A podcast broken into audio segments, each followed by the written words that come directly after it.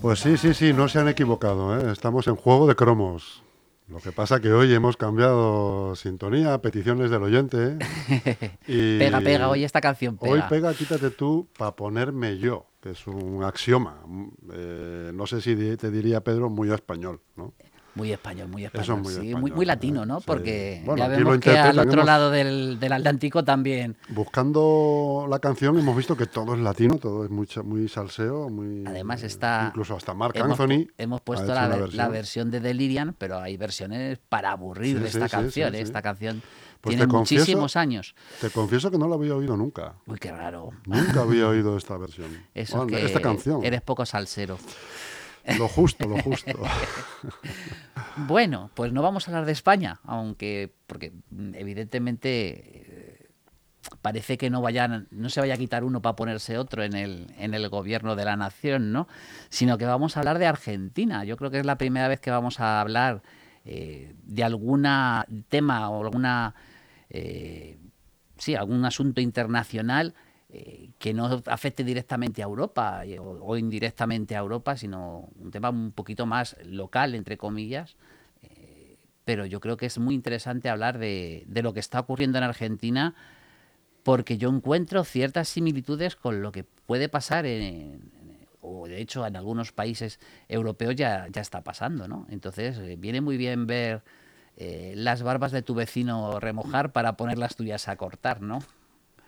No sé pues qué, opinas. Pedro, te he visto tomando apuntes. Sí, hoy sí, hoy lo necesitaba. Hoy, has traído los deberes. Hoy les necesitaba. Hoy la cabeza no me daba para tanto dato, ¿no?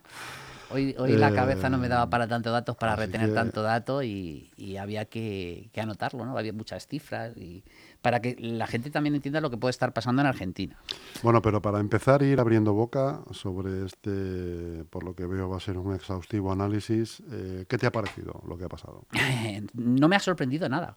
Eh, es decir, lo que está ocurriendo en Argentina no me ha sorprendido nada porque eh, ya sabes que yo no analizo el presente con el presente, sino el presente teniendo siempre en cuenta la relación con el pasado y, el camino que lleva Argentina en todo el siglo XX, sobre todo en la segunda mitad del siglo XX y en estos 23 años del siglo, o 22 años para ser exactos, del siglo XXI, eh, es un, algo que yo veía venir. Es decir, el crecimiento del populismo, en este caso del populismo libertario, era algo que yo veía venir en, Argentina. Y, por lo tanto no me ha sorprendido nada. Y además, eh, viendo, en cuanto te dé unos cuantos datos, vas a entender el escenario en el que se mueven los argentinos, entenderás como un, populista como es Javier Milei eh, puede arraigar tanto en, en, ese país ¿no? y haber sacado un porcentaje ya por dos elecciones consecutivas, tanto en el paso como en el balotaje, como lo llaman ellos, el 30% de los votos.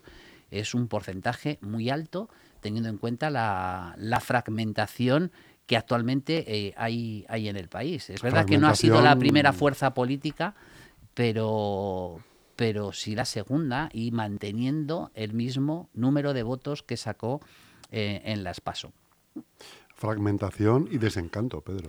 Mucho desencanto. Tristemente. Eh, mucho desencanto. Es que Argentina es un país que está siempre. Bueno, la verdad es que desde, hace muchísimos años es una frase que, que da igual donde la pongas. Eh, en, en, el año en que la pongas es un país que siempre está a punto de quebrar. si no alguna vez prácticamente ha llegado a la quiebra. Pero claro, eh, un país a punto de quebrar donde además las circunstancias sociales son muy radicales, eh, sobre todo en comparación con lo que le rodea, como países como por ejemplo eh, Chile, ¿no? o incluso Uruguay, que, son sus más cercanos vecinos, ¿no? Chus, allí, o Jesús, la primera vez que yo creo que te llamo en directo Chus. Jesús, allí dos de cada tres niños son pobres las dos terceras partes de la infancia se consideran pobres y en porcentaje de la población que se considera pobre es el 39,2%. O sea, es un país no solamente a punto de quebrar económicamente, sino socialmente existe una quiebra eh, muy difícil de, soportar, ¿no? Eh, eso puede explicar eh, precisamente el triunfo de, Javier Milei. Y un triunfo que todavía no, eh, yo creo que no se ha visto la profundidad que puede llegar a tener, porque estas elecciones son las segundas elecciones con menor participación. Ha participado tan solo eh, un 77,65%. Y solamente ha habido una elección eh, con menor porcentaje de participación que fue eh, cuando se eligió como presidenta a Cristina Fernández Kirchner en, primera votación, me parece que fue allá, por el año 2000, 2011, con un 76% de participación. Es decir, que todavía hay un porcentaje de desencantados que no ha, sabido movilizar eh, ningún partido político, en particular eh, Javier Milei, y por lo tanto eh, existe una posibilidad de crecimiento sustancial para, para, esta opción, ¿no? Y claro, Argentina es que hay que ver lo que ha soportado, lo que lleva en sus espaldas, ¿no? fíjate, Argentina a principios del siglo XX era una de las potencias, una de las grandes potencias a nivel mundial, uno de los países más ricos a nivel mundial. Eh, sin embargo, los seis golpes de Estado eh, que sufrió durante entre 1930 y 1976, más yo creo que los ineficaces gobiernos peronistas, eh, lo que han hecho es esquilmar el Estado argentino. Es decir, hay una frase que yo escucho a algún amigo mío argentino que es que Argentina no es de los argentinos. en referencia a que todas estas dictadores o, políticos que han pasado lo que se han dedicado es a vender Argentina. Es decir, que la propiedad de, la, de Argentina, por decirlo de alguna manera, es de, países eh, que son los que están soportando la terrible deuda que tiene, que tiene el Estado. Es decir, que es un país prácticamente, prácticamente vendido. ¿no? Eh, y, los niveles de inflación, hombre, no son tan altos como se tuvo... Eh, eh, en, allá por 1989, eh, que fue cuando dejó la presidencia Raúl Alfonsín, primer presidente de la democracia desde 1983, tras la derrota de la Malvinas y que abandonaran los, los militares el poder, no es una inflación del 4.000%, fíjate las cifras que, que se dan en Argentina, pero actualmente tenemos otra cosa que alimenta este caldo de cultivo, que es una inflación en torno al 120% es, increíble. Es decir, es, todo lo de tú cobras tu nómina. Además, inflación continua. Claro, tú cobras tu nómina y nada más cobrar tu nómina vale menos de la mitad de lo que valía el mes pasado, para que nos hagamos una idea. O de lo que valía, eh, perdón, de lo que valía el año pasado. Eh, es decir, eh, esto te hace llegar a situaciones insoportables. Fíjate que nosotros nos hemos llevado eh, las manos a la cabeza cuando la inflación, por culpa de la pandemia y por culpa de, de, la, de, la, de, la, guerra de Rusia, alcanzó el 10%.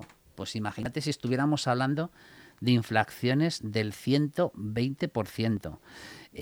si a esto además le sumamos, yo creo que la quiebra de, del partido político que ha estado gobernando prácticamente todos los años, menos cuatro, eh, que es el, partido peronismo, el partido peronista, eh, que salvo eh, la presidencia que tuvo, me va a salir, no me va a salir el nombre, menos mal que me ha apuntado a las cosas, porque ya te digo que hoy tenía muchísimos, Alfonsín. muchísimos, no, Alfonsín fue el primer, el primer presidente de, del gobierno. Vaya, pues ahora, ahora justo ese dato no le encuentro. Eh, la primera presidencia, o sea, fueron cuatro años solamente, que fue tras eh, la primera victoria de Cristina Fernández de, Kirchner eh, y gobernó. ¿El que fue ministro Caballo? No. Y gobernó Macri, fue Macri, Macri, de 2015 a 2019. Pues salvo cuando gobernó Macri de 2015 a 2019, el partido peronista ha sido el partido en el que ha gobernado en el poder y un partido que es verdad que tuvo unos buenos momentos, sobre todo con Menem. Eh, la verdad es que Menem, su primer mandato, tuvo un gran acierto eh, económico. la economía yo creo que es la fase donde más subida tuvo, pero luego eh, hasta 1999, pero luego en el 2001 entró en una absoluta quiebra económica que fíjate que incluso se llegó a provocar, estamos hablando de 2001, hace 22 años, el asalto al Congreso de los argentinos. Es decir, eh, claro, eh, esto ya se nos viene muy atrás, ¿no? Pero el cabreo generalizado que se puede acumular en 21 años puede, puede ser terrible. Si además a esto le acompañas lo que ha ocurrido después de, en este, en, este último mandato, de, de, la dupla como vicepresidenta Cristina Fernández de Kirchner y como presidente, oh, pues tengo yo la memoria hoy fatal, Alberto Fernández, que es el, el 2019 arrasaron, es decir, fue un, gobierno muy, muy popular, eh, con mucho apoyo eh, popular. Eh, a este gobierno le ha venido la crisis de la pandemia, que también además Argentina, si recordáis por las noticias de aquella época, es verdad que nuestra mente quiere borrar aquel, aquel año 2000, 2019, 2020, los quiere borrar de la memoria, ¿no? Pero Argentina fue quizás la, el aislamiento más duro que se, que se decretó, es decir, yo creo que la pandemia más dura eh, en, cuanto a legislación, en cuanto a restricciones, fue precisamente la Argentina. Esto hizo otra vez que la economía, que la economía colapsara. Y además, también el presidente tuvo ciertos escándalos precisamente por su comportamiento durante la pandemia. Es decir, tú impones a tu población unas restricciones tan duras y el primero que te las saltas haciendo fiestas y, y demás es el presidente de la nación. Pues imaginaros eso trasladado eh, aquí, aquí a España si, si hubiera ocurrido, ¿no? Eh, el cabreo de la población sube a más. Es decir, tú a mí me retienes, tú a mí me, impones esto y el primero que te lo saltas eres tú. Si a eso le sumamos en el 2021, 2022, perdonad, el escándalo de Cristina Fernández Kirchner, eh, ya con su sentencia firme de condena de un caso de corrupción y, ya la inhabilitación, inhabilitación total, eh, que provocó además eh, la ruptura más absoluta del gobierno. si a esto además le añades que cuando tu ministro de Economía, que no es no era no era este Massa, sino el, el, anterior, el antecesor, pacta con el Banco Mundial eh, un reajuste de tu deuda y llega tu propio partido político eh, y en la asamblea te rechaza tu plan de deuda, eh, provoca por lo tanto tu dimisión y la ruptura del gobierno. Cristina Fernández Kirchner, además, después de las elecciones del 2021, pone a parir al, al presidente Fernández. Echándole prácticamente toda, toda la culpa de la derrota electoral, pues el peronismo no me extraña que obtuviera un resultado, y aún así bastante digno, por debajo del 30% en las, en las primeras elecciones, en esas primarias, en las PASO. Eh, aquellas elecciones legislativas las ganó el, la que ha quedado ahora tercera candidata. Es decir, la ganó el partido Juntos por el Cambio, eh, Juntos por el Cambio de Patricia, Patricia Bullrich, ¿no? Eh, es decir, que como vemos hay un constante movimiento, una constante inquietud eh, y un constante cabreo generalizado con las instituciones que ha hecho que el discurso de Milley cale tanto. Y es un discurso eh, que ellos se definen a, sí mismo como libertario, es decir, como eh, un liberalismo llevado al extremo, ¿no? Es un discurso, además, que, aquí nos daría miedo. Aquí le calificaríamos de otra manera, ¿no? este discurso, ¿no?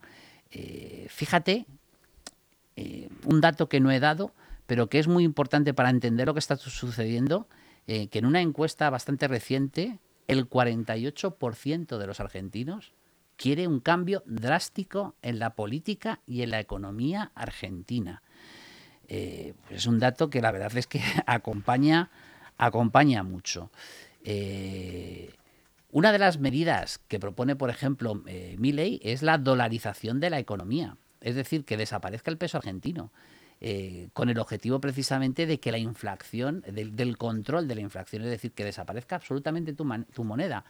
Eh, y que lo que se haga es eh, la conversión o, tomar como moneda el, dólar americano, ¿no? esto ya ha ocurrido en el pasado, es decir, previo a la crisis que he mencionado antes del año 2001, eh, había una paridad entre el peso argentino y el dólar, es decir, y eso es verdad que hizo que la economía creciera y que se mantuviera. Pero claro, eh, para poder utilizar esa herramienta necesitas tener mucho, mucho cash. Es decir, lo que estaba haciendo para poder mantener esa eh, paridad del peso argentino y el dólar era sobre todo mucho endeudamiento, porque hay que comprar dólares para poder mantener eh, esa paridad. Y si tu moneda cada vez, aunque, sea, aunque esté eh, equiparada, tu moneda cada vez eh, es más débil, tienes que comprar muchísimos más dólares para poder mantener esa paridad. Eso es lo que hizo precisamente aquella quiebra del año 2001 y los corralitos, que también tendremos muchos en la cabeza porque el sistema se, se cayó. la dolarización es uno de los peligros que tiene, pero Milei lo propone eh, pues claramente, es decir, eh, hay que desaparecer, que desaparezca eh, la moneda, el peso, el peso argentino. Otras de las medidas que propone, muy populistas y que están ayudados por este clima de, de, la, pues digamos que de la ineficacia de la política, es la de desaparición o, de la reducción drástica del gasto público. Incluso propone la desaparición de los ministerios. Fíjate, Jesús, que propone la desaparición del Ministerio de Sanidad o el Ministerio de Educación, que eso a, ojos de, un europeo parecería impensable eh, y sobre todo propone una menor regulación de la economía. Eh, es algo eh, muy, muy radical, pero que los argentinos con este clima están asimilando. Ya te digo que aquí, en, sobre todo en España, en, en, un país como España, resultaría complicado que nosotros pudiéramos creer a un político decir esas cosas, pero allí, con un 40% de pobreza, con las cosas que nos salen, esas elevadas tasas de inflación, se agarran a cualquier clavo, hirviendo, un clavo hirviendo y Javier Milei parece que les está proponiendo ese, ese clavo.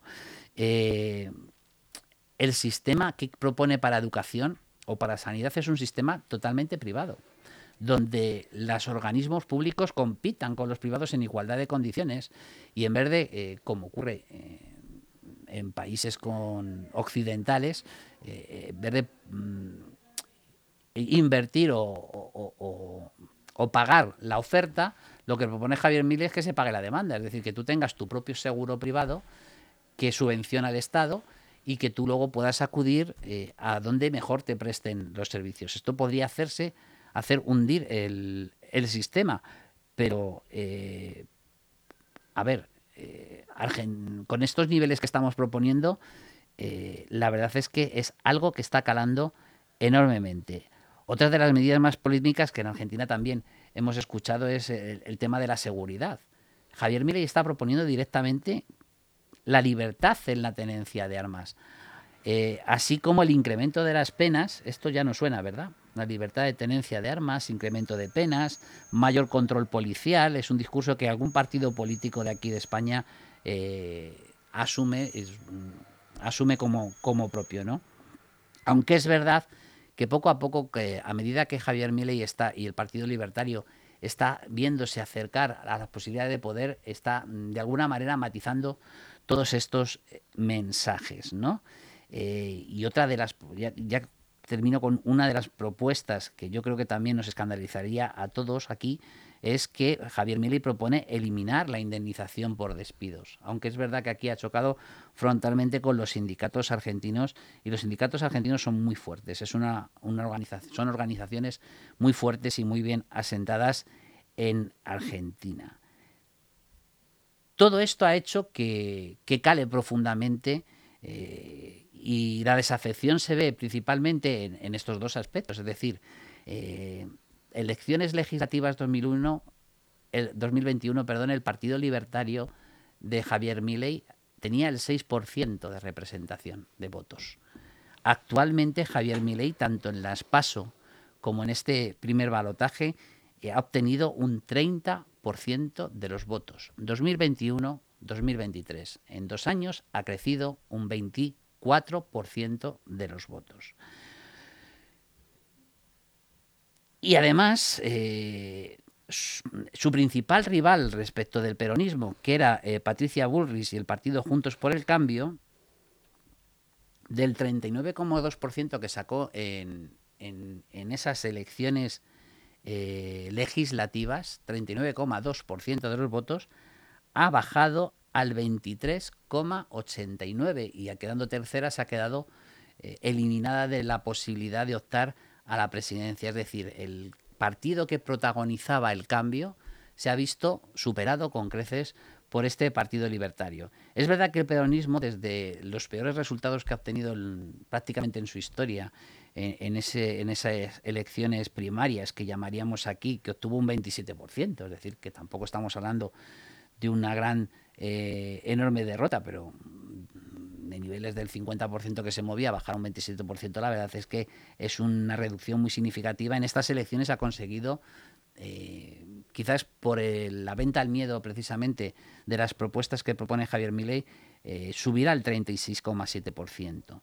Pero en esta segunda vuelta eh, yo creo que Javier Milei tiene serias opciones de poder alcanzar la presidencia de Argentina. Y por eso quería traer el, tema a, este programa de, juego de, de cromos, porque hay mucho antiperonista dentro de los que votaron a Patricia Bullrich. Y ahora el trabajo de los dos candidatos, tanto de Javier Milei como de Massa, es convencer a esos a esos votantes de, Juntos por el Cambio y de Patricia Bullrich. Eh, y hay dos opciones. Eh, o quedarse en casa, que esa es la primera tarea que tienen que vencer estos dos candidatos, es decir, que la participación sea muy baja, cosa que yo creo, como se ha demostrado históricamente, que favorecería con creces al peronismo, o que eh, Milley convenza de que es posible el cambio. Seguramente que veremos algunas maniobras de Javier Milei moderando su lenguaje para precisamente obtener este voto conservador de Juntos por el Cambio eh, y poder ganar esas elecciones. Y, en, ese, en esos mensajes que yo creo que vamos a ver, eh, yo creo que va a estar las claves de que podamos tener eh, un presidente libertario y un presidente tan populista en Argentina como Javier Milei, que aunque lo veamos de una manera muy, muy local, yo creo que sobre todo en los países sudamericanos, hará un poco temblar el, escenario político y hará temblar eh, pues el reparto, el reparto de, poder que hay en esos diferentes países. Esto es como eh, ocurre también en Europa o con los países, con los partidos políticos de ultraderecha. vemos que poco a poco van incrementándose, quizá como un efecto dominó en Europa, van incrementando su número de votos en los diferentes países eh, de, Europa, ¿no?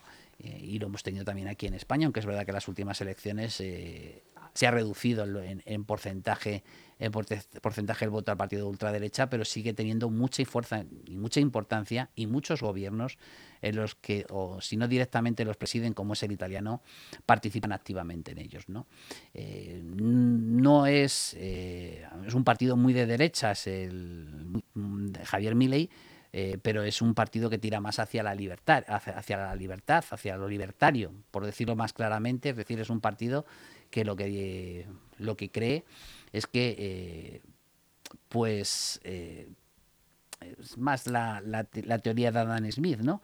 Que, que, es el propio mercado el que es capaz de regularlo todo, que no hace falta que el Estado intervenga, lo cree firmemente y está dispuesto eh, a practicarlo tal y como hemos visto en sus propuestas de menos Estado, mm, mayor reducción de los servicios públicos, mayor competencia para regular eh, los precios. Y aunque es verdad que para que nadie se lleve a engaño, eh, que, él, que él, va, o sea, sigue pensando en la gratuidad o en la universalidad de servicios públicos, como por ejemplo el de sanidad, es decir, él cree en eso, pero lo que cree es que lo que se debe de dar es lo que se demanda y no lo que se oferta, es decir, eh, que los eh, eh, organismos privados y públicos de la sanidad y de la educación compitan por obtener sus clientes y el Estado lo que hará es darle la financiación a los clientes para que puedan acudir a esos servicios. ¿no?